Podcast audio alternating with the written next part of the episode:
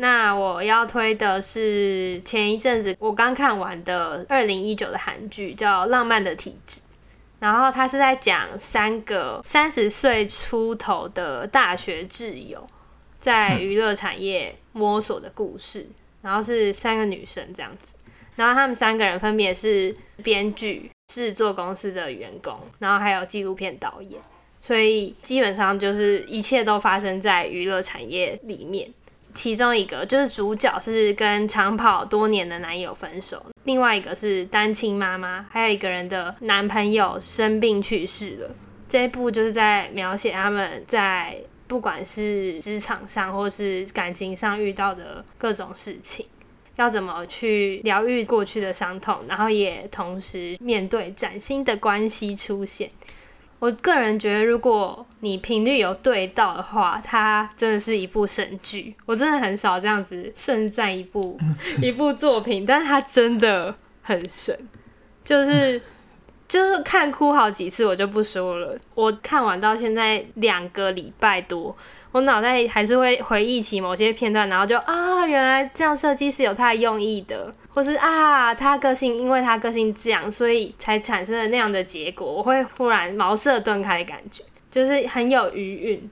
像有没有一些具体的段落？嗯，就是那个单亲妈妈的，她的前夫是很自由自在的人，然后就是他在公司的后辈。等于是跟他有很多对手戏，男生角色也是在关系里面是一个留守的人嘛，可以这样讲，就是等于是他们都是在关系里面是留守的人，然后对方都是自由奔放。留守的人是什么意思？嗯，留守的人就是有点像是别人出去玩，然后你在家里哦哦哦等他，有点类似这样子。就是，所以他们两个会互相理解，然后也会互相被吸引，也会发生一些剧情上的事情。反正我那时候就是忽然想到，哦，他们两个为什么会变好，是因为他们两个有类似的特质。反正就是一个，我觉得算是蛮细腻的。就是说他很轻松，但是他又不肤浅。我在看的时候一直惊呼的是，哇，我觉得编剧导演好有 sense。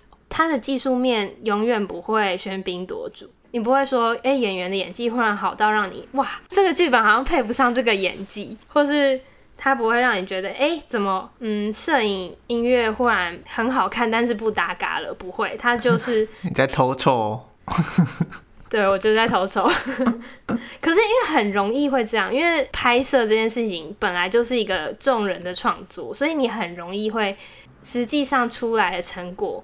也许会有一点不协调，但是在这一部里面不会有这种不协调的感觉。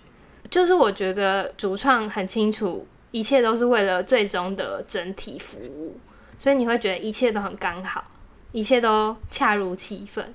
然后你在观影过程中，你可以很放心的把自己交给他们。就是把自己交给这部剧，好好的去享受，然后你不会被雷到，你也不会忽然被尴尬到什么的，就是一部神剧，大推。如如难得给出这个评语，耶，对，没有缺点，我觉得没有缺点。哇，我一开始有迟疑一些部分，就我觉得，哎、欸，有些地方是太多了，但是到结尾，一切都豁然开朗，所以我就觉得，哦、嗯，应该没有缺点。他怎么感觉没有很很红啊？就是好像没有很红，可是在台湾好像讨论度没有很没有很高，因为他没有大咖演员哦。Oh. 好啊，Netflix 有，Friday 也有，非常推荐。浪漫的体质，对，浪漫的体质。